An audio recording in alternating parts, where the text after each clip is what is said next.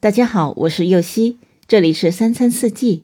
每天我将带您解锁家庭料理的无限乐趣，跟随四季餐桌的变化，用情品尝四季的微妙，一同感受生活中的小美好。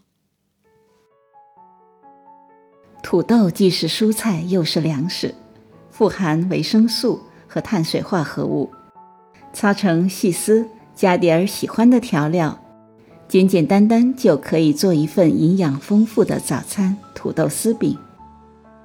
所需的食材有土豆两个，盐适量，油适量，白胡椒粉适量，黑芝麻适量，香葱两颗。首先将土豆去皮，清洗干净，擦成细丝；香葱去根，洗干净，切成小粒。接着将土豆丝放进一个大碗中。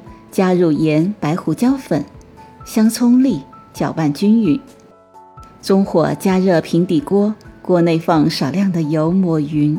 用汤勺舀一勺土豆丝，摊平在平底锅上，厚度尽量均匀。再撒少许黑芝麻，转小火慢煎。等土豆饼定型之后，一面金黄，翻面煎另一面。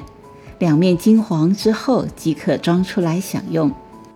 在这告诉您个小贴士：擦好的土豆丝不要用水洗，土豆丝表面的淀粉容易让土豆丝粘在一起，饼更容易定型。喜欢吃脆些的口感，就把饼摊得薄些；喜欢外脆内软的口感，就把饼摊得厚些。